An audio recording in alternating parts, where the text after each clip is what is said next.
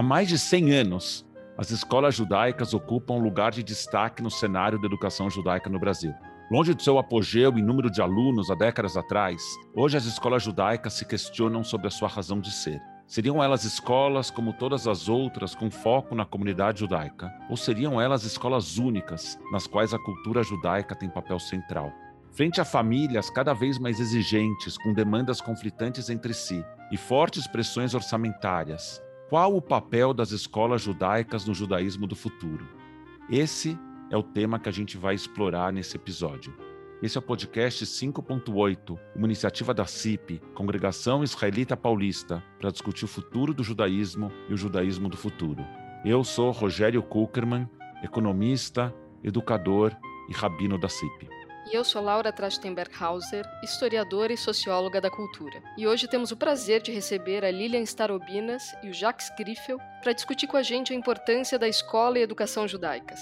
Lilian é historiadora, doutora em educação pela Faculdade de Educação da USP e mestre em História Social pela FEFELET. É agressa também do Programa para Educadores Judaicos Sêniores da Universidade Hebraica de Jerusalém. É professora no curso de Pedagogia do Instituto Vera Cruz e professora de História do Ensino Médio da mesma instituição. Atua em diferentes atividades na Casa do Povo, entre elas o Círculo de Reflexão sobre Judaísmo Contemporâneo. Jacques Griffel é advogado, foi vice-presidente da diretoria executiva do Colégio Renascença por três gestões, atualmente é o presidente do Conselho Deliberativo da escola, é diretor do VAD Hachinur, Comissão de Educação da Federação Israelita do Estado de São Paulo, juntamente com o professor Ari Plonsky, que já participou aqui do 5.8, atua no programa Fundo de Bolsas, diretor do Yad Vashem Brasil, através do qual representa a Escola Internacional para o Estudo do Holocausto. Bem-vindos, gente. Gente com currículo de peso aqui para discutir com a gente, mas a primeira pergunta talvez seja a mais difícil. Quem é Lilian por Lilian e quem é Jaques por Jaques? Lília Starobinas é uma pessoa que cresceu no Bom Retiro, tem uma influência importante da vivência comunitária, do que significava circular pelas ruas, do Yiddishkeit em casa, de pais que nasceram no Brasil, mas que são filhos de imigrantes e filhos de imigrantes que falavam Yiddish. Parte da família veio do Recife, então tem uma influência querida da comunidade nordestina e recifense. Estudou no Sholem Aleichem, e, portanto, teve uma educação bastante voltada para o amor à literatura, para o amor às festas judaicas, para a música, para a dança, para o teatro, para as artes, e que teve oportunidade de seguir na sua formação com vínculos judaicos, um pouco em movimento juvenil, também no Colégio Ieli Pérez, onde eu fiz o meu ensino médio, e ter várias interfaces de contato que a vida judaica pôde me trazer, entre elas estudar em Israel, que foi uma experiência bem importante e acho que fundante aí no, no meu trabalho e nas relações que eu mantenho. O que eu tenho em comum com a Lilian é a infância no Bom Retiro. Eu fui muito feliz naquela região. Estudei no Sholem Aleichem também com a Lilian. Eu amava o Shomer Atzair, e eu vivi o judaísmo de uma forma muito pura, muito linda, muito simples e correta naquela época. Nós respirávamos judaísmo no Bom Retiro. Eu também vivi uma época em Israel. Voltando ao Brasil, eu fui à faculdade, me tornei advogado e sou um entusiasta da educação. Eu sou voluntário, eu sou curioso, eu não sou pedagogo, eu não sou historiador, eu não sou professor, mas eu sou uma pessoa que acredito realmente na educação como sendo um dos pilares de sustentação do judaísmo, talvez o principal até. E fico muito grato em poder compartilhar esse espaço com vocês e trocar ideias. Vocês dois estudaram no Sholem, uma escola judaica que se propunha a ser diferente no seu jeito de educar judaicamente e que fechou as portas no começo dos anos 80. Que lição vocês levaram, tanto positivas quanto negativas, e que foram determinantes para o envolvimento de vocês com a educação dali para frente?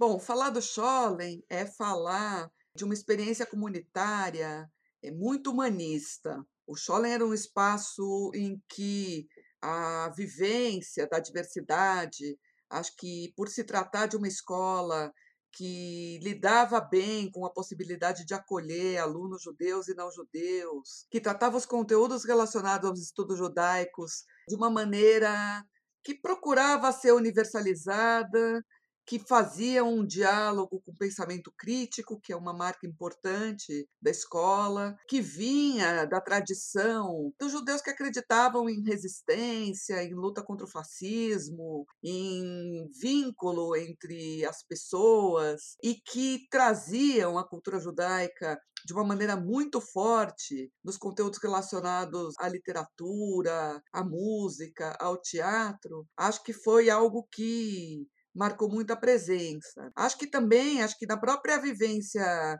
do que significa se doar para algumas causas, muito cedo eu entrei no Grêmio no Scholle. Então, essa experiência de entrar no Grêmio aos 11 anos de idade e ter essa oportunidade né, de uma atuação participativa, de propor atividades, de ter um acesso a alguma autonomia de criação, também mais além do que a escola propunha, acho que marcou bastante as coisas que eu fui fazer depois.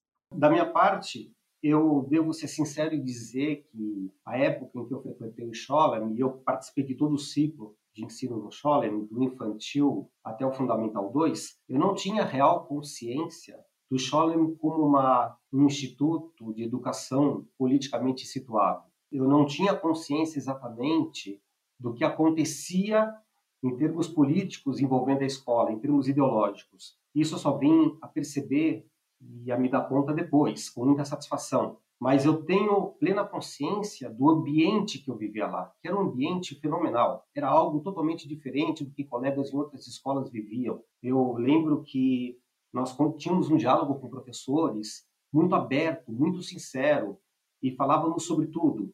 E lembro também que o currículo do Scholler, principalmente na área de educação judaica, não era um currículo imposto, era um currículo construído com os alunos. Eu posso citar, como não canso de dizer, que passei a ter contato com o contexto Israel e contexto Palestina no Scholler. Ou seja, mesmo pequeno, eu passei a ter contato com informações e passei a debater claro, dentro de uma perspectiva restrita, mas passei a falar sobre o problema palestino, passei a conversar com professores a respeito com 12, 13 anos de idade. E eu lembro que esse tipo de tema não era tratado por colegas meus que estudavam em outras escolas. Eu amava a escola, amava o ambiente, mas fui realmente valorizar ele integralmente depois que eu passei a conhecer outros ambientes e depois que eu cresci e me dei conta do quanto Scholem acrescentou na minha vida. Quando eu passei a me envolver com Renascença, que é a escola em que as minhas filhas estudaram, eu tinha um sonho de fazer do Rena um novo Scholem. Eu dizia aos amigos, aos pais dos amigos das minhas filhas, que eu gostaria de participar do Renascença para trazer ao Rena tudo aquilo que eu vivi no Scholem que foi esplendoroso. Aqui no 5.8, vários dos nossos convidados falaram sobre a relação entre valores judaicos e valores universais. Sobre valores judaicos e valores humanistas que vão além de qualquer cultura. E vários também comentaram sobre a necessidade de não isolar os judeus da história do mundo e não isolar a ação judaica dos problemas e dos dilemas que existem no mundo. Nesse sentido, eu me pergunto e pergunto para vocês: qual a necessidade, qual a importância de uma formação, de uma educação formal judaica e de instituições de ensino judaicas, e como fazer com que essa educação não nos isole do resto do mundo, muito pelo contrário, que, como vocês falaram, tenha um diálogo crítico, aberto, sincero. Eu venho acompanhando a evolução das escolas judaicas já praticamente como voluntário no Renascense, depois passando a atuar no Vadarino, na Federação Israelita. Eu venho acompanhando a evolução da escola judaica há mais de 20 anos. E eu quero poder dizer a você, Laura, e ao Rabino Rogério, que a escola judaica hoje está anos-luz distante daquilo que foi há décadas atrás. As escolas judaicas evoluíram, eh, o currículo é fenomenal, elas buscaram integrar melhor a área secular com a área judaica. Eu diria a vocês que estamos muito mais próximos daquilo que conhecemos do Sholem hoje do que estivemos no passado. E eu digo a vocês que as escolas judaicas hoje surpreendem. Elas investem em nível de educação, elas procuram integrar a sua comunidade, os seus alunos, a sociedade maior de várias formas. Há correlação entre tudo que se aprende com a educação judaica, inclusive em relação àquilo que rola no Brasil e aquilo que rola no mundo. Já não existem é, departamentos compartimentados. Passou a época em que você, estudando hebraico, você apenas trataria do hebraico em relação a Israel. Você estuda hebraico e procura por exemplo, ao estudar a história de Israel, vincular e conectar a história de Israel a tudo o que acontece no mundo. Isso, de fato, hoje acontece na escola judaica. E talvez esse seja um dos grandes desafios que a escola judaica tem hoje: poder transmitir à geração atual, principalmente a geração de pais que atualmente tem seus filhos em escola, poder transmitir a eles qual a realidade que nós vivemos. Porque muitos ainda estão conectados e muitos ainda estão vinculados a ideias do que conheceram da escola judaica 30, 40 anos atrás. E felizmente as nossas instituições evoluíram e buscam professores de primeira grandeza, buscam investir em educação e, como eu disse a vocês, não se fecham mais em um mundo próprio. Tenho certeza disso.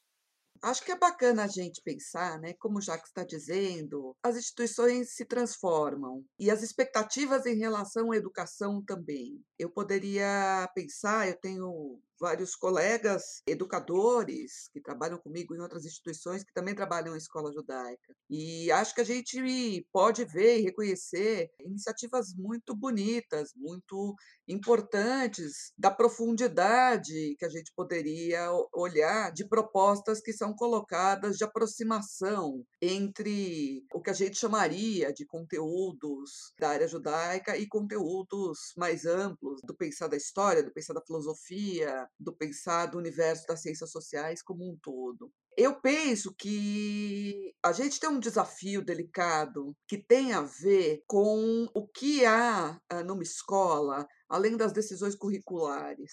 Um currículo ele se faz dos temas, das metodologias, das escolhas dos campos de conhecimento, mas ele também se faz do sentido que a gente traz para os nossos alunos e para o nosso corpo docente dessa vinculação do que está sendo estudado com a vida fora. Então, eu acho que sempre que uma escola conseguir se dispor a educar para uma perspectiva que vai para o universo crítico, para o universo da liberdade de pesquisa, para o universo da possibilidade de pensar pelas diferentes entradas de um tema, a gente ganha mais espaço na possibilidade de fazer essa aproximação. A pergunta é quando isso se dá de uma maneira que a gente não está esperando um resultado a priori, porque quando a gente está educando com expectativas de resultado que já estão colocados com respostas a priorísticas, especialmente no lado das ciências humanas, a gente limita. E essa limitação dificulta, eu acho, que o desenvolvimento aí de, de jovens que possam se colocar de uma maneira bem resolvida consigo mesmo e com um olhar generoso ao que é a vivência do seu grupo comunitário e a vivência da sua sociedade, que é o que a gente está precisando, né? De pessoas que pensem em si, no seu espaço de identidade, mas também nos seus vizinhos, na sua cidade, no seu país e no mundo. E aí eu acho que todo projeto que vier que proponha e que permita esse tipo de desenvolvimento, sim, poderia ter sucesso em aproximar o que a gente está chamando de valores judaicos e valores universais. Eu queria complementar com algumas informações. Eu queria dizer que eu concordo com a Lília, né? a educação hoje está integrada mais do que nunca com a contemporaneidade. Isso não, sobre isso não há dúvida. Agora, é importante observar o fato de que as escolas no geral, e particularmente as escolas judaicas, evoluem muito atualmente por duas razões básicas. Em primeiro lugar, porque as famílias estão evoluindo. As crianças que hoje frequentam a escola normalmente vêm de casa em que os pais estudaram, em que os pais evoluíram sob aspecto educacional também, sob aspecto de instrução também. Então hoje nós recebemos crianças de famílias que estão num contexto diferente daquelas que foram recebidas há décadas atrás. Então as famílias passam a exigir da escola procedimentos, qualidade, requisitos que nossos avós talvez não existissem, ou talvez não estivessem conectados com essa necessidade. Em segundo lugar, nós temos a tecnologia, o advento da tecnologia. O mundo está muito mais próximo. Então, com a internet e com o Google e com as ferramentas que a tecnologia proporciona a professores e alunos, há necessariamente uma reformulação de tudo aquilo que se estuda. Hoje em dia, o professor em sala de aula, em escolas no modo geral, e principalmente nas judaicas, já não é aquele que vem ministrar aula propriamente dita, ele já não chega à sala de aula para ministrar ou para jogar conhecimento, ele vem para debater, ele vem para provocar discussão. Isso tem acontecido, felizmente, em todas as escolas e, particularmente, como disse antes, em escolas judaicas também. Então, eu acho que a escola hoje em dia, ela nasce da construção, da conjunção de esforços de um corpo diretivo, com um corpo profissional, com os pais e com as crianças. É uma, uma grande sociedade em que todos são coniventes na educação. É assim que eu vejo, é assim que eu percebo nas escolas. Jax, eu esqueci de falar na minha biografia, na minha introdução, na minha apresentação lá no começo. Eu trabalhei muitos anos em escolas judaicas. E eu preciso dizer que eu concordo mais com o desafio do que com o bom estado em que a gente está. Eu não, não, compartilho dessa tua visão super otimista de onde as escolas judaicas estão. Há três décadas eu saí do Renascença para ir para o Pérez. No Renascença, eu na quarta série tinha um nível de hebraico que me dava fluência, eu conseguiria passear em Israel, viver em Israel com o hebraico que eu tinha adquirido até a quarta série. Hoje eu não vejo os alunos das escolas judaicas chegarem nesse nível de proficiência em hebraico nem no final do Fundamental 2. Na minha educação judaica, toda a minha vida estudei em escola judaica, eu escutei falar sobre o Talmud, eu escutei falar sobre uma tradição judaica do debate, sem que de fato nós abríssemos o Talmud nenhuma vez ou engajássemos nessa tradição do debate. Pelo contrário, era um ensino muito dogmático que era dado. Até hoje, eu dando aulas na CIP, eu tenho alunos na CIP que estudaram em escolas judaicas e que falam: nossa, eu nunca tinha percebido que o judaísmo podia ser dialógico desse jeito. Apesar dos meus 12 anos na escola judaica, sempre foi uma perspectiva em que a minha opinião não contava para nada. E além disso, eu percebo que os alunos terminam com muito pouca fluência sobre a escola judaica. Tá? Pergunta é em que medida as escolas judaicas têm tomado iniciativas, têm tido iniciativas para reverter esse quadro e, de alguma forma, retomar o protagonismo que a educação judaica tinha nos seus currículos de forma geral. Esse é um dos grandes desafios que a escola judaica tem. Eu vou me referir, inclusive, e vou dedicar uma atenção especial às escolas judaicas não ortodoxas, em que elas têm por desafio compatibilizar a área judaica com a área não judaica como eu havia dito antes, as famílias, o público que frequenta a escola judaica é um público em mutação. Então, no passado, havia muita preocupação em relação à carga horária com a educação judaica, com o ensino hebraico. As famílias, hoje em dia, já esperam e já têm uma, uma expectativa muito maior com o ensino secular. Me referindo às escolas não ortodoxas, eles têm uma preocupação muito grande com a instrução em geral. E o desafio da escola judaica não ortodoxa, como é o Aleph Peretz e o Renascença, como são o Aleph Peretz e Renascença basicamente, procuram sempre alinhar aquilo que eles consideram como sendo essencial da área judaica, sem desprestigiar e sem deixar de dar atenção à área não judaica. É uma compatibilidade, é um casamento difícil. E, por exemplo, você citou a questão relativamente ao ensino do hebraico. De fato, na sua época, e eu lembro bem disso, apesar de ter estudado Yiddish eh, no Scholem, e só uma observação, não estudamos hebraico no Scholem porque a minha classe foi submetida a uma votação em que a maioria dos alunos preferiu não ter o ensino do hebraico. Mas, naquela época, era essencial. Hoje, os pais esperam que os filhos sejam fluentes em inglês e não necessariamente do hebraico. Ou seja, os pais querem que as crianças tenham conhecimento geral do hebraico, querem ver as suas crianças recebendo educação judaica mas esperam que a fluência no inglês seja predominante. E as escolas judaicas precisam trabalhar com isso. As escolas não ortodoxas hoje se preocupam muito mais com a história judaica, com a cultura judaica e menos com a língua hebraica.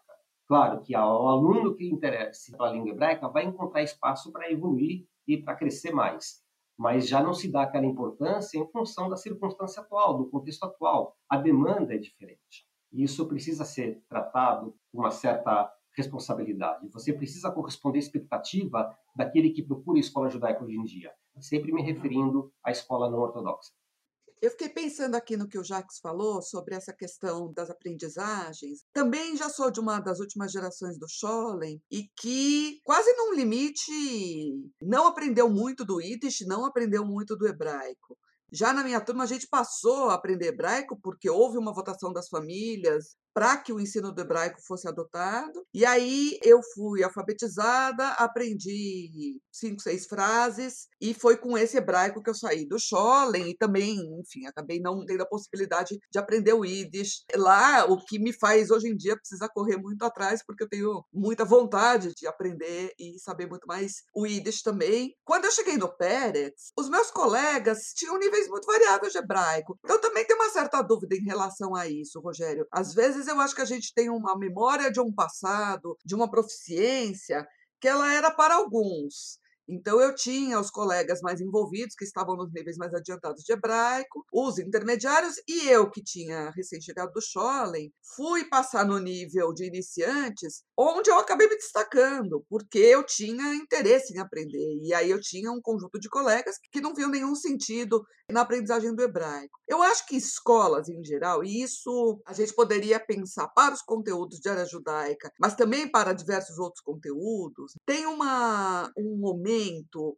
em que a questão da quantidade e da ênfase tem sido um desafio muito importante, porque a gente está num momento social em que se deposita expectativas em relação à escola que são de uma extensão que não faz nenhum sentido a gente achar que a escola vai dar conta. Seja os idiomas, seja os conteúdos gerais. Eu poderia te dizer também, eu acho que faltou para a gente no Scholem um conhecimento mais amplo sobre a estrutura do judaísmo como um todo, a parte religiosa, conhecimentos mínimos de oração e de estrutura. A gente não teve, quer dizer, e que eu acho que no caminho de uma pessoa bem formada na tradição judaica é importante, é bonito. Eu tive essa oportunidade depois, inclusive já, talvez como adulta, de aprender um pouco mais de filar na própria CIP, que foi um lugar onde eu trabalhei durante quatro, cinco anos na coordenação da escola também, da escola Etzraim naquele momento. E vejo muito sentido, e foi muito importante para mim, já adulta, ter esse conhecimento mais estrutural e mais embasado. O que eu acho, Rogério, que acho que a gente precisa trazer outra pergunta, seja para a escola judaica ou seja para as escolas em geral. Do que será que a gente consegue dar conta? E quando a gente se propõe a dar conta de determinados conhecimentos, de determinadas vivências, o que, que a gente prioriza e coloca como relevante? E aí eu, eu devolveria uma outra pergunta, que é essa questão do lugar das famílias e das expectativas familiares. Porque quando a gente fala nos pais bem formados e no que eles trazem para a escola, eu acho que isso tem funcionado como um canal de pressão, como um canal de definição desses espaços, do que afinal acontece na vivência escolar, e especificamente, talvez para as escolas judaicas, isso nesse momento acaba sendo mais uma restrição de que tudo é uma certa expectativa que a escola cumpra esse papel, de educação financeira em inglês, passando por todos os conteúdos tradicionais que ela já fazia. Na verdade, assim, o quanto as escolas conseguem dedicar tempo, experiência, vivências a determinados conteúdos e o quanto especificamente quando você falava sobre o momento ser mais interessante, porque a gente já tem pais com mais estudos e mais bem formados e que, portanto, trazem enriquecimento para a vivência escolar, e o quanto, no fundo, essa aproximação muito maior dos pais, enquanto trabalha nesse, nessa pauta da escola sobre afinal quais são os conteúdos, também não funciona como uma coisa que restringe o tempo e as possibilidades da vivência judaica dentro da escola, em nome dessas outras expectativas que são realmente importantes, mas que limitam o que é específico do estar numa escola judaica. Uh, Lilian, de fato, os pais, como eu havia dito antes, hoje eles têm um outro nível de exigência, um outro nível de preocupação, inclusive. Eu quero crer, nossos pais não frequentavam as nossas escolas. A minha mãe não participava do Scholem, propriamente dito. Ela não se preocupava com a condução da escola. Hoje os pais se preocupam, hoje os pais estão envolvidos. Então o nível de problemas é maior e o nível de exigência e satisfação também é maior. De fato, os pais hoje têm uma expectativa muito grande em todos os sentidos. Agora, a escola judaica, pelo seu próprio DNA, pela sua própria natureza, ela por si só já representa e traz uma abertura fantástica ao convívio judaico. Ela, ela é o microcosmo do judaísmo dentro da sua instalação. Então, toda criança que frequenta uma escola judaica já vive de alguma forma o judaísmo. Ela participa das festas judaicas, ela acompanha tudo o que acontece em relação ao judaísmo, talvez em maior ou ou menor grau, mas ela está conectada com o universo judaico de alguma forma, mesmo quando não está dentro de sala de aula, mesmo quando ela está no refeitório, está brincando com as crianças ou está praticando esporte, todo aluno em escola judaica está participando de alguma forma de um ambiente judaico. Isso você sente no ar quando você está dentro da escola. Eu acredito que os profissionais da área de educação judaica buscam na intersecção de áreas, ou seja, buscam junto com professores da área secular, digamos assim, não judaica, uma aproximação maior. Então, a educação judaica, por exemplo, no que diz respeito à história, ela se vincula e se aproxima muito mais daquilo que se aprende em história normalmente. Então, um professor de história que vai falar sobre o descobrimento do Brasil encontra espaço para falar sobre a participação de judeus ou de cristãos novos nesse episódio da história da humanidade. Eu acredito que o pessoal da área judaica hoje em dia está muito preocupado em poder mostrar de que forma é possível você falar sobre história, filosofia, matemática, ciências, acrescentando elementos do universo judaico. Isso realmente é possível e tem sido feito. Eu percebo que há uma aproximação maior. Claro que o ensino não vai ser unificado com uma única fórmula, mas eu sinto uma proximidade maior, uma intersecção maior e os professores, os profissionais da área têm trabalhado muito nesse sentido. Em Israel, inclusive, essa é uma preocupação e muito tem se aprendido. As escolas judaicas observam muito o que acontece em Israel com a educação e procuram manter um intercâmbio justamente para poder absorver novas formas de trabalho, uma pedagogia moderna em que possam buscar elementos que auxiliem eles na transmissão da cultura judaica, do nosso Yiddishkeit, e, enfim, do nosso conjunto de valores. Ele, ele não está desassociado, não precisa estar separado da educação de um modo geral. Isso tem sido feito.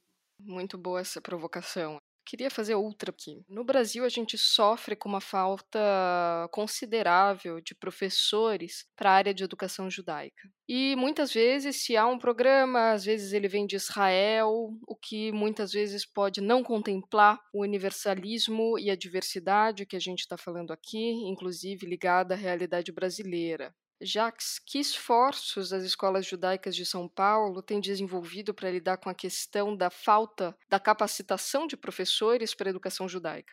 E para Lilian, você que é, é, uma das responsáveis aí pela formação de professores do Vera Cruz, queria saber o que, que a gente pode aprender com os programas não judaicos de formação de professores sobre lidar com essa questão.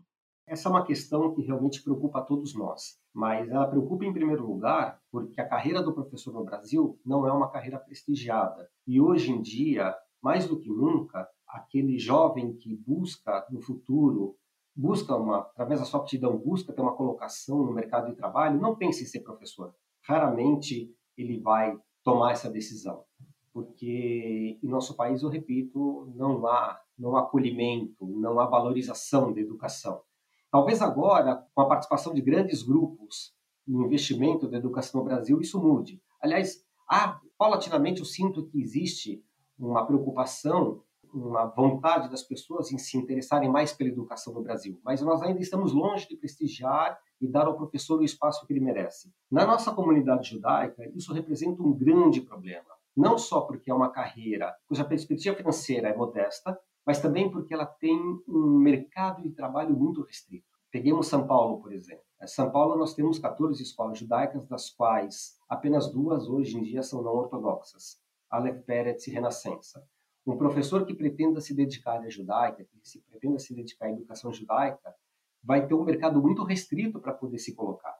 Ainda que ele venha lecionar numa escola ortodoxa, ele não vai ter muitas opções. Então, isso desmotiva os nossos jovens a seguirem a carreira. Como pretendemos ou como estamos tentando resolver essa questão? No que diz respeito às escolas judaicas, existe muita preocupação com conexão com universidades israelenses, com projetos israelenses. Existe um intercâmbio que está se iniciando agora com comunidades em outras partes do mundo, até porque aquilo que nós vivemos aqui não é uma questão exclusivamente nossa nos Estados Unidos, na Europa também existe essa preocupação. A capacitação de professores atualmente se dá por esforço próprio de cada uma das escolas e por intercâmbio que eles mantêm com alguns projetos em Israel, basicamente. Ainda é pouco, ainda está numa fase inicial, mas é, de fato a perspectiva sobre o futuro, depois que essa geração de educadores deixar de atuar, é uma perspectiva preocupante. Nós não temos ainda solução para essa questão. Isso dependeria de uma remuneração condigna, efetivamente, o que nem sempre é possível, geralmente não é possível, e também dependeria de um investimento muito grande nesse sentido. As nossas escolas, eu quero lembrar, elas são basicamente escolas comunitárias e elas se sustentam com base em mensalidades. E as mensalidades são fixadas em função do custo real da educação. Então, não sobra recursos para investimento. Deveria. As escolas hoje pretendem exatamente poder gerar recursos para que possam investir em capacitação. Mas é um caminho longo. Eu não tenho uma resposta para você hoje. Infelizmente, esse é um desafio que ainda precisa ser bem estudado, trabalhado e vencido. Vocês estão fazendo uma pergunta no momento dos mais delicados da história da carreira dos professores. A gente está vivendo um momento extremamente sensível.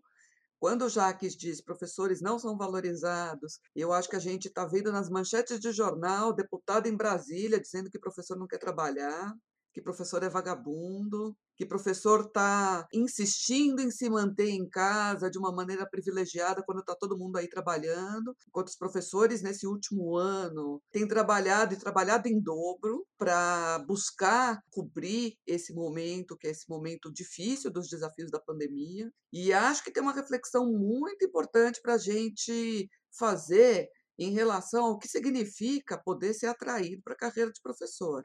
Eu acho, Jacques, que as expectativas em relação ao que significa fazer uma vida profissional, elas são muito variadas. E aí, nesse sentido, talvez eu acho que a gente tenha patamares em parte das famílias da nossa comunidade que não veem como aceitável os seus filhos vivendo com o salário de professores. Eu sou professora faz mais de 30 anos. E preciso dizer que consegui fazer uma vida digna remunerada dessa maneira. Eu vivo do meu salário, eu trabalho, meu marido também, enfim, a gente compõe aí uma renda familiar que nos permitiu viver com bastante conforto e educar dois filhos, enfim. Mas o que eu acho que isso tem a ver também com essa possibilidade das mensagens que a gente passa para os nossos jovens. Então, quando a Laura me pergunta, bom, vocês da Faculdade de Pedagogia, que é uma faculdade que também recebe um público muito diverso, acho que é, é curioso a gente pensar nisso, que vai de jovens recém-saídos do ensino médio, mas a gente recebe também pessoas que estão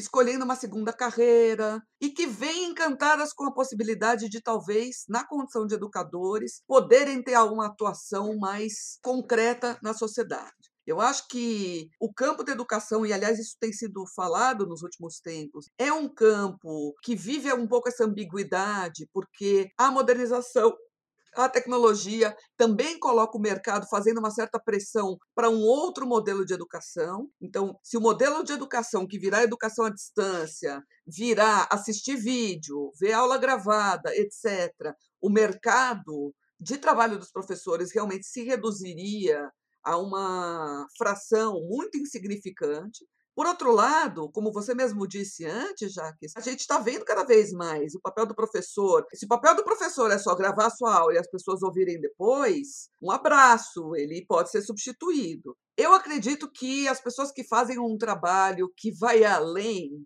da transferência de conteúdo não vão ter o seu trabalho substituído, porque eles conseguem fazer essa dimensão provocativa, essa dimensão da escuta e da possibilidade de retorno, esse pensar conjuntamente, que é o que faz uma educação ser interessante, de qualidade e formativa. E nesse sentido, uma educação judaica que não é formativa nessa perspectiva do estar tá junto, do pensar junto, do produzir junto, aí realmente a gente está falando de uma coisa muito empobrecida. E claro que nenhum de nós tem essa expectativa. Eu invejo quando você diz, ah, o ambiente da escola judaica, o calendário da escola judaica, ele já é o judaico em si. Então é isso. Às vezes eu preciso na escola que eu trabalho, a gente negocia lá e, e precisa realmente insistir para que a gente não tenha uma atividade em Yom Kippur, porque é uma escola não judaica e que em Yom Kippur é uma possibilidade de respeito àqueles estudantes. Se a gente não tiver uma militância lá, de dizer, gente, vai ser Yom Kippur, ninguém marca nada importante, vários alunos não vão vir, etc.,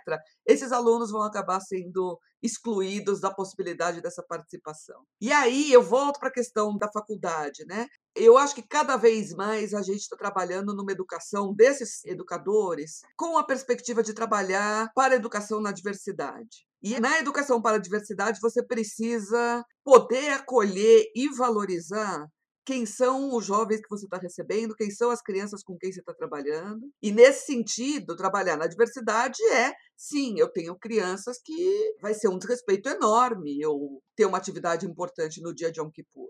Ou eu tenho crianças que eu vou precisar trabalhar bem com essas famílias para elas entenderem que essas canções do folclore brasileiro elas não são ofensivas à sua vivência religiosa evangélica, por exemplo. Elas podem conhecer essas canções. Conhecer as canções do folclore brasileiro não vai deixar uma criança ser menos próxima às suas crenças religiosas e da sua família, porque a partir de agora ela conhece canções que falam de divindades ou de experiências indígenas ou de matriz africana. Jacques, você falou algumas vezes, você falou em hoje a gente só tem duas escolas judaicas não ortodoxas em São Paulo. Eu aqui comecei a fazer uma listinha, algumas décadas atrás, a gente tinha Bialik, Pérez, Renascença, com duas sedes, Sholem, Oswaldo Aranha em Santo André, tinha uma escola judaica no Cambuci, e é capaz a gente ter ainda outras, das quais eu não me lembrei para minha listinha. No Rio de Janeiro, onde eu também trabalhei, a gente tinha o Liesing, o Eliezer, o Scholem, o Max Nordau, em grande parte por pressões comunitárias que alegam que só existe equilíbrio financeiro nas escolas com uma certa massa crítica de alunos. Essas escolas foram se fundindo e projetos pedagógicos diferenciados, como era o caso do Scholem, como era o caso do Oswaldo Aranha, acabaram se fundindo e se mesclando quase como num melting pot essa sopa que a gente cozinha em baixa temperatura e todos os sabores acabam se dissolvendo e fazendo um sabor único. Então, minha pergunta para a Lilian, queria que a Lilian contasse um pouco. A Lilian foi professora do Oswaldo Aranha em Santo André. E queria que a Lilian contasse um pouco para a gente do que se perdeu quando a escola Oswaldo Aranha foi fechada. Mas para você, no teu cargo de gestão comunitária, você também falou um pouco das dificuldades financeiras, econômicas pelas quais as escolas passam. As escolas não são baratas e mesmo assim eu entendo a pressão, porque as escolas precisam fechar suas contas no final. Mas que falasse um pouco dos esforços comunitários. A gente vê um monte de obras sendo abertas abertas em, nas instituições judaicas mais diversas, e quando tem uma placa com nome, parece que, que é fácil arrecadar dinheiro, mas apesar da comunidade jurar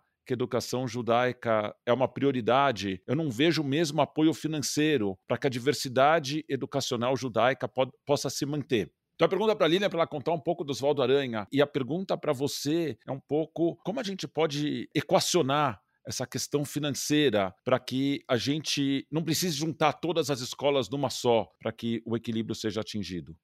Bom, Rogério, eu sou um pouco suspeita, porque eu já declarei aqui anteriormente a minha opção pela vida que pode ser simples e que dá conta da gente poder seguir adiante. Acho que essa questão, até que você está trazendo, das possibilidades econômicas, eu acho até que a experiência que a gente tem tido na Casa do Povo, de retomada das atividades e do vamos fazer e que vai vir gente, que vai ser legal e que o dinheiro vai aparecer, tem sido uma experiência importantíssima, né? nesse sentido de que talvez sim seja possível a gente ter espaços educacionais significativos e importantes, mesmo que a gente não tenha os recursos que parecem os fundamentais. E eu acho que Santo André também era uma experiência nesse sentido. Era uma escola comunitária, pequena, simples, com instalações muito básicas e que, na década de 80, a gente teve a oportunidade de trabalhar com um grupo de educadores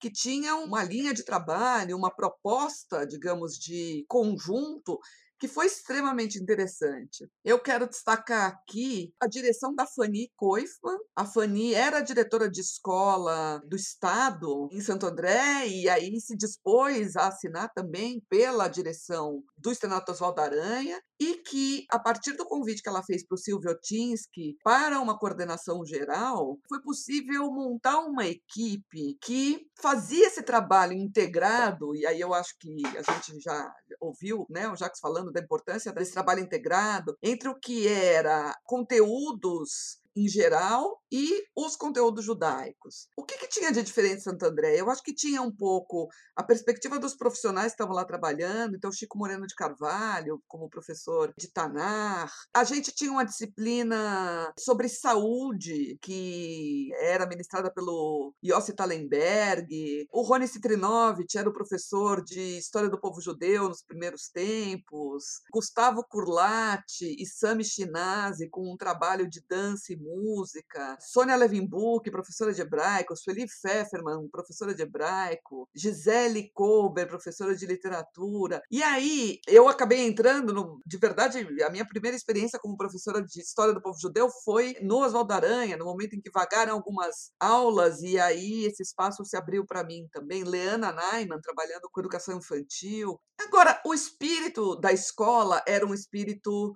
que permitia um exercício da vivência judaica muito interessante. Então, por exemplo, a gente tinha, primeiro, uma diversidade de alunos. Eu acho que essa experiência de ter alunos judeus e não judeus tem sido muito rica, inclusive estudando hebraico, estudando Bíblia. A gente tinha alguns alunos protestantes que muito provavelmente conheciam mais Bíblia do que eu, né? Então, que vinham de uma experiência de estudo em casa, de estudo familiar, e que viam com muito interesse que os seus filhos tivessem aula de Tanar na escola. A gente teve uma experiência lindíssima que esse era o período da Constituinte no Brasil. Então a gente tinha um trabalho de Constituinte com as crianças, que a cada 15 dias a gente tinha uma reunião geral em que as crianças tinham a oportunidade de discutir coisas sobre o funcionamento da escola, que era aberta à sua formulação. Sempre que a gente tinha uma possibilidade de que em caso de haver uma demanda muito fora do esperado, a Fanny, que era diretora, tinha poder de veto. Mas a gente acabava descobrindo que as crianças às vezes tinham posicionamentos até mais conservadores que o nosso do ponto de vista de ah, precisa de uniforme, não precisa de uniforme, ou enfim, coisas que, que era da negociação deles de dia a dia e que eram muito inesperadas para a gente. Então, eu acho que assim, esse era um espírito em que era possível se falar de festas judaicas também numa perspectiva crítica. E quando eu digo numa perspectiva crítica, eu acho que é algo muito fundante da possibilidade da escola judaica, e acho que nisso a gente repetia também um pouco o que vinha do Scholem, que é: será que na educação judaica a gente tem espaço para a gente poder olhar para alguns fenômenos e para algumas experiências e falar: olha, esse momento era um momento que é difícil, eu não consigo só valorizar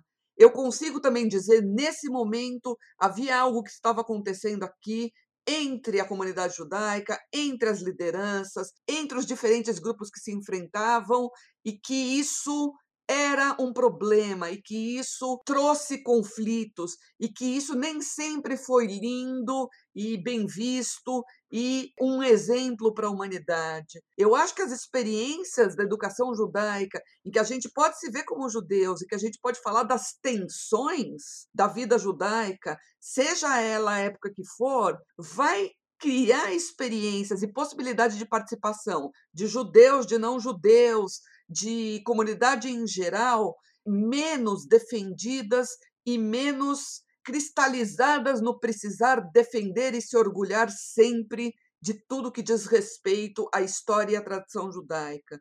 Eu acho que a gente sim precisa falar na educação judaica de coisas que talvez a gente não se orgulhe e de coisas que talvez a gente tenha que dizer quando alguém que se declara como judeu tem esse tipo de comportamento, tem esse tipo de postura, a gente precisa parar e dizer: olha, isso de verdade de judaico talvez tenha muito pouco, e se isso é judaico, com essa parte do que é judaico, desculpa, eu não me identifico. E eu acho que a gente conseguia, é claro que não era o foco único, porque era uma escola como todas as outras escolas, né? Mas essa abertura estava dada. E acho que quem estudou em Santo André tem, portanto, essa memória de um período que foi um período de muita riqueza, de muita aproximação entre as pessoas, de muita aproximação entre o que era judaico e o que era desafio da sociedade brasileira. E nesse sentido, enfim, é uma experiência que a gente lembra com certeza com muito carinho, com, muito enriquecimento pessoal e profissional.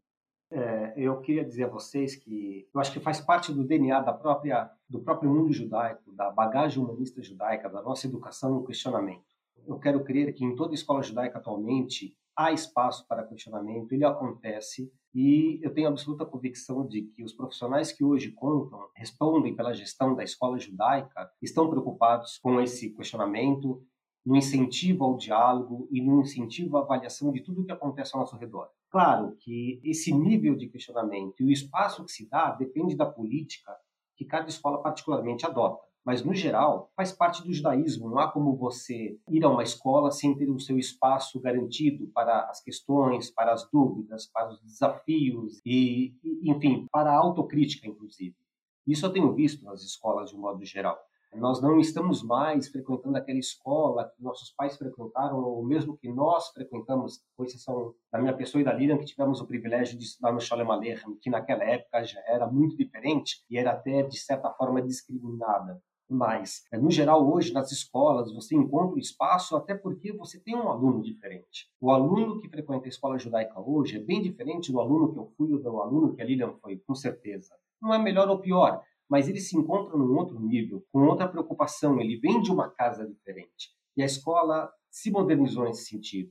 Eu vejo alunos e estivot que questionam muito, inclusive os próprios professores. Eu vejo mesmo em escolas ortodoxas, onde você imagina que o ensino tem pouco espaço de manobra em termos de mudança, alteração, eu vejo escolas fazendo perguntas importantes e interagindo mais, inclusive, com a própria comunidade judaica e com a sociedade maior. Eu sinto que há espaço para isso, é inerente ao nosso judaísmo, esse questionamento, esse esforço. Agora, eu repito, há escolas que incentivam mais do que outras. Isso em função da política que elas adotam, daquilo que elas entendem como sendo necessário e importante no seu currículo.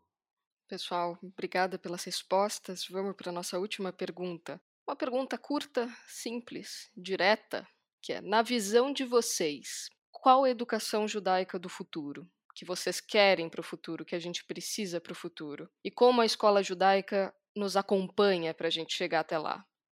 A educação judaica que eu quero para o presente e para o futuro é uma educação judaica sem muros. É uma educação judaica caminhando conjuntamente com os dilemas do lugar onde as pessoas vivem a gente aqui está falando do Brasil, mas eu responderia a mesma coisa na Argentina, no México, nos Estados Unidos, porque vai fazer sentido para as pessoas continuarem na sua existência judaica se elas puderem estar tá encontrando eh, nas referências judaicas a que elas estão tendo acesso na sua formação educacional, caminhos para se inspirar para transformar a situação que elas vivem, ou para valorizar as coisas que elas têm, ou para encontrar caminhos para dar a mão para as pessoas que estão precisando de outros apoios. A gente tem questões importantíssimas hoje em dia, que diz respeito ao universo das questões ambientais, das questões sociais, das questões da desigualdade, das questões humanas como um todo, e é preciso que a gente tenha esse compromisso de tudo que seja referente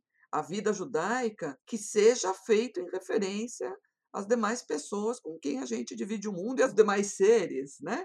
Vamos pensar que a gente está falando já nesse momento não só mais em preocupação com a humanidade, mas também com as outras espécies que dividem esse mesmo ambiente. Eu acho que não tem nada mais importante que a gente possa se preocupar nesse momento. Eu sou um grande entusiasta da escola judaica e sou suspeito para falar a respeito, mas eu tenho a convicção de que a educação judaica do futuro é aquela que está em evolução hoje, uma educação sem intolerância, uma educação com respeito e uma educação plural. Eu acho que a educação judaica, o judaísmo, permite a todos nós vivermos vários contextos de forma pacífica, de forma tranquila, e eu tenho absoluta convicção de que o judaísmo é suficientemente rico para poder dar uma direção, apresentar um horizonte com N opções, com N variedades. E isso, felizmente, eu tenho visto acontecer. Eu não entendo que a escola judaica hoje esteja preocupada em conduzir seus alunos a um único caminho. Eu percebo na escola judaica atualmente a preocupação no sentido de trabalhar com um judaísmo universal, digamos assim, em que não ortodoxos e ortodoxos possam estar juntos, em que professores de linhas diferentes possam estar juntos. Aliás, No Aleph Peretz, no Renascença, na Beit Yaakov, você encontra professores da área judaica que seguem linhas do judaísmo distintas e, no entanto, conseguem conviver e conseguem trabalhar com seus alunos de forma espetacular. E, claro, quando eu falo em uma escola tolerante, respeitosa, eu me refiro não apenas àquilo que deve acontecer entre nós, na comunidade judaica, mas em relação na relação da comunidade judaica com a sociedade maior. Isso é muito importante também. E é impossível você desassociar essa experiência daquilo que acontece ao nosso redor. Até porque aquilo que vivemos hoje acontece em Israel, não só no Brasil, acontece no mundo inteiro.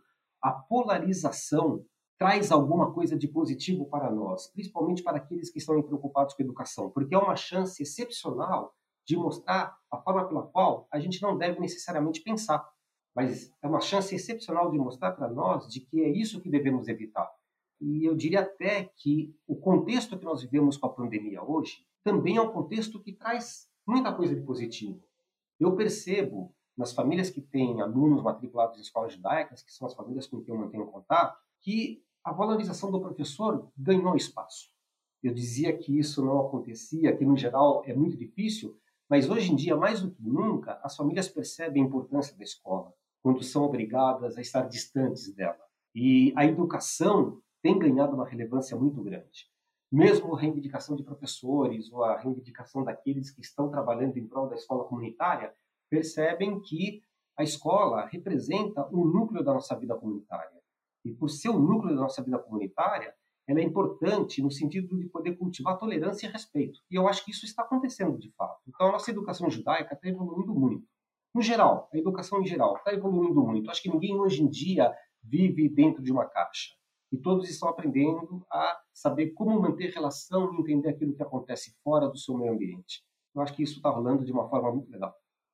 A gente chega agora para o momento favorito da Laura, que é a dica cultural, aquele momento que a gente recomenda um livro, uma peça, um filme, um podcast, alguma coisa cultural que fale sobre o assunto que a gente conversou aqui hoje. Convidar a Laura para dar a dica cultural dela.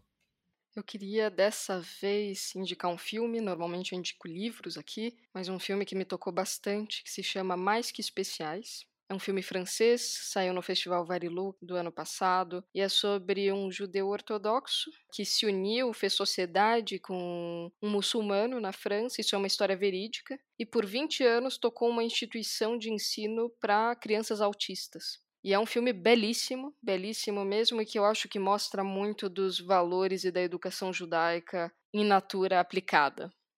Eu, há pouco tempo, li assim, em dois dias, um livro da Daniela Levy chamado De Recife para Manhattan. E ele traça um episódio muito interessante da nossa história que até pouco tempo atrás poucos prestavam atenção. E pelo incrível que possa parecer, a gente percebe o quanto a educação já naquela época era importante para a comunidade, o quanto eles preservavam valores. Eu gostei muito do livro, eu indico, lembrando sempre que já naquela época havia a história do Heber, então as pessoas se preocupavam, a sinagoga estava sempre vinculada à questão da educação e, e a necessidade de eles poderem buscar um espaço próprio, buscarem a liberdade para poderem cultivar o judaísmo, levou aqueles que vieram de Amsterdã, que vieram da Holanda para Recife, e depois foram obrigados a buscar novos caminhos, levassem consigo toda essa preocupação com a tradição e educação judaica. Então, não é um livro que fala excepcionalmente, especialmente de educação, mas conta muito da nossa história e importância que nossos antepassados sempre dedicaram àquilo que nos une, à nossa cultura, à nossa tradição. Acho que é um livro que vale a pena ser lido e eu repito, em dois dias, foi uma leitura muito fácil, muito tranquila, tenho certeza que vão gostar.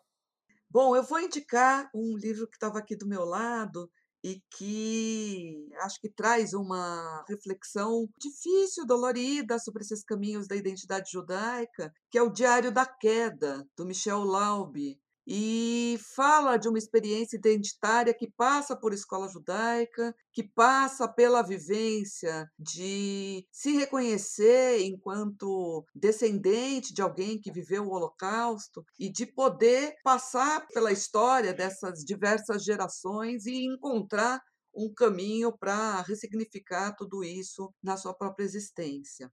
Eu não queria deixar de falar, já que estamos falando de Stenotas Valdaranha, do Janusz Korczak, Uma leitura fundamental que a gente tinha em Santo André era o Quando Eu Voltar a Ser Criança, do Janos Korczak. E eu acho que a tradição do Korczak, enquanto educador, que dá aos adultos uma dimensão do que significa o direito à criança ao respeito, a escuta às crianças, a importância das crianças também serem sujeitos desses processos organizativos dentro das situações educacionais, é algo que todo educador deveria ler. E acho que, como referência para a educação judaica, é fundamental mesmo. Eu tenho três dicas culturais.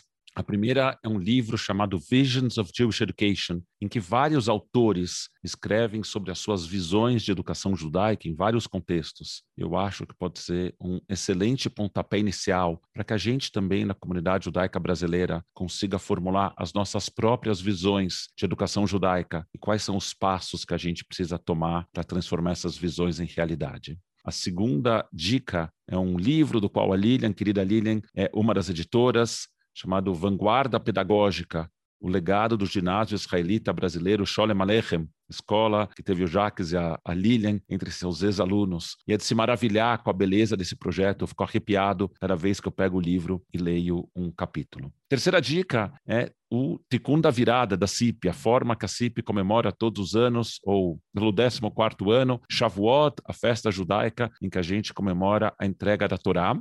O Tikkun da Virada acontece no dia 15 de maio, próximo sábado à noite, a partir das 18h30, e vão ter várias palestras, várias conversas, várias discussões, atividades artísticas, e vão ter várias atividades conversando sobre o judaísmo do futuro. Eu quero destacar duas conversas. A primeira conversa é a Heisel Rechtmann, que é educadora na CIP, coordenadora da área de juventude, vai conversar com a Juliana Mordente e o Jacob Wert, dois acadêmicos da área de educação democrática. O Jacob Wert é o fundador da Escola Democrática de Redeira, uma das principais referências em educação democrática em Israel e no mundo, e eles vão conversar sobre educação democrática, a transformação do mundo mundo. E a Laura, querida Laura, e eu vamos conversar com a queridíssima rabina Luciana Pajek Lederman sobre o lugar das fontes no judaísmo do futuro. Então está todo mundo convidado a participar. Espero encontrar vocês por lá. E a gente vai ficando por aqui.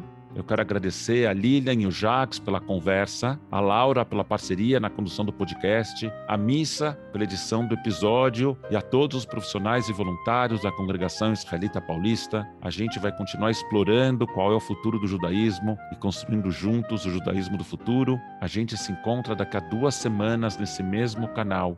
Beijos e continuem se cuidando.